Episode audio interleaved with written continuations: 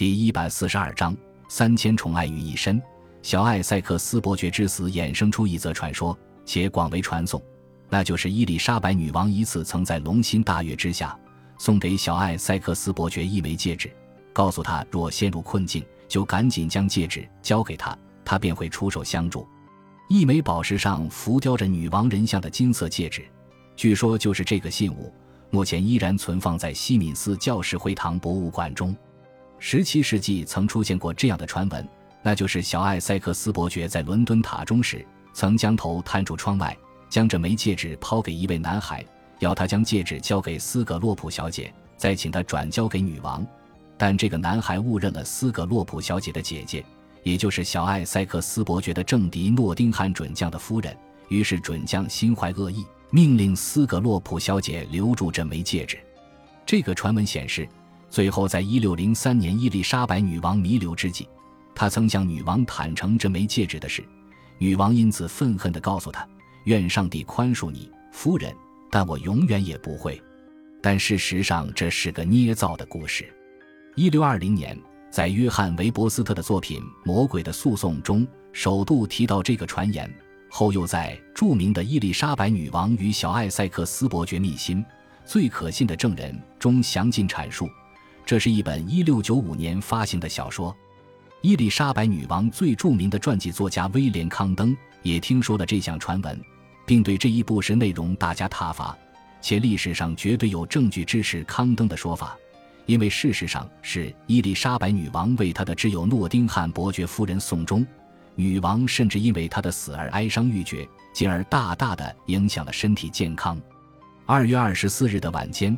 小艾塞克斯伯爵已经准备好赴死，他向看守他的狱卒们表示：“很抱歉，自己无以为报。我已身无分文，所剩无几的一切都得在明晨全还给女王。”二十五日凌晨，一批精挑细选后的贵族、骑士与市府参事抵达伦敦塔，他们受到邀请，准备观看小艾塞克斯伯爵处决过程，于是，在伦敦塔中彼得皇家礼拜堂前的断头台附近就坐。身为皇家卫队队长的莱里爵士必须在场，引起许多人的反对，因为许多人都知道莱里爵士与小艾塞克斯伯爵是死对头，甚至还有人看到他抢着坐在前排，于是只称他幸灾乐祸。他只好退到伦敦塔白塔中的军械库，从那里的窗户观看处决过程。不久后，他甚至表示自己难过的流下泪来，在三位神职人员的协助下。小艾塞克斯伯爵在八点整以前被带往断头台，他穿着紧身上衣与黑色缎面的裤子，外罩黑色天鹅绒服装，并戴上黑色毛毡制的帽子。他慢慢地步下台阶，脱下帽子，对观众们鞠躬。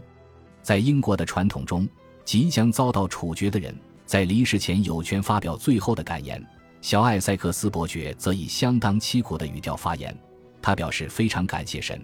也知道自己已被君主拒于门外。接着他又说：“我犯下的罪行比我的顶上发丝还要多。我年轻的时期都在放纵、淫欲与不贞之中度过，显得骄傲自满、自负虚荣，只懂得追求这世间的声色之乐。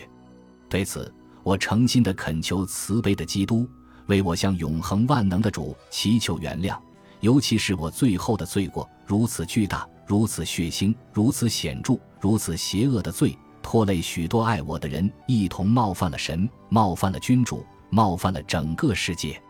仅盼神能宽恕我们，宽恕我，最微不足道的人。他也求神保全女王。我从不愿伤害她，也不愿侵犯她本人。同时，他也要求在场的所有人发自灵魂深处与他一起祈祷。最后，他则求神原谅他的死对头。与毕，他脱下外衣与毕金领，跪在断头台上。一名神职人员鼓励他别因为死亡的恐惧而昏厥过去。于是他表示，出外征战时，他多次感到肉体上的虚弱，因此在冲突中总会求神协助他，让他坚强。再度望向天空，他热烈地为君主祷告，并背诵出主祷文。接着，负责行刑的刽子手跪下。依据惯例，请求受刑者原谅他接下来要做的事情。他早已准备好允诺，接着再随着神职人员附送使徒信条。起身后，他脱下紧身上衣，只留下长袖鲜红色的马甲。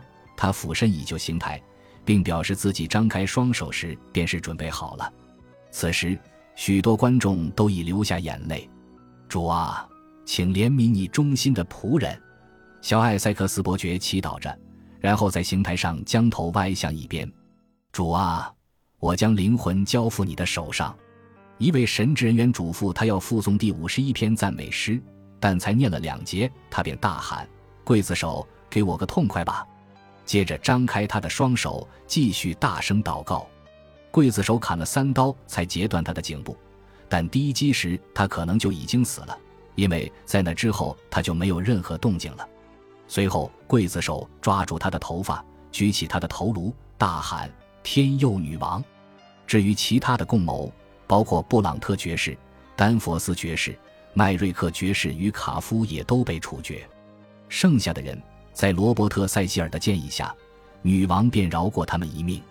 其中四十九人遭到监禁与罚款，有些人甚至仍冥顽不灵。于一六零五年参与历史上知名的火药阴谋事件。至于瑞奇小姐和另外三十人，则被无罪释放。小艾塞克斯伯爵夫人随后再嫁，而布朗特爵士遗孀莱蒂斯诺利斯则活到九十四岁。安东尼贝肯因失去老朋友而崩溃，在反叛事件三个月后便去世。他弟弟弗朗西斯贝肯则因服侍女王有功，获得一万二千英镑的奖赏。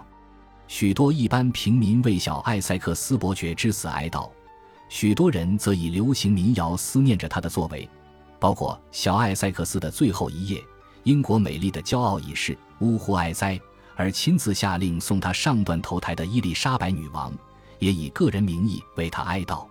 尽管如此，女王仍认为他罪有应得，英国没有了他就更稳定安全了。感谢您的收听。喜欢别忘了订阅加关注，主页有更多精彩内容。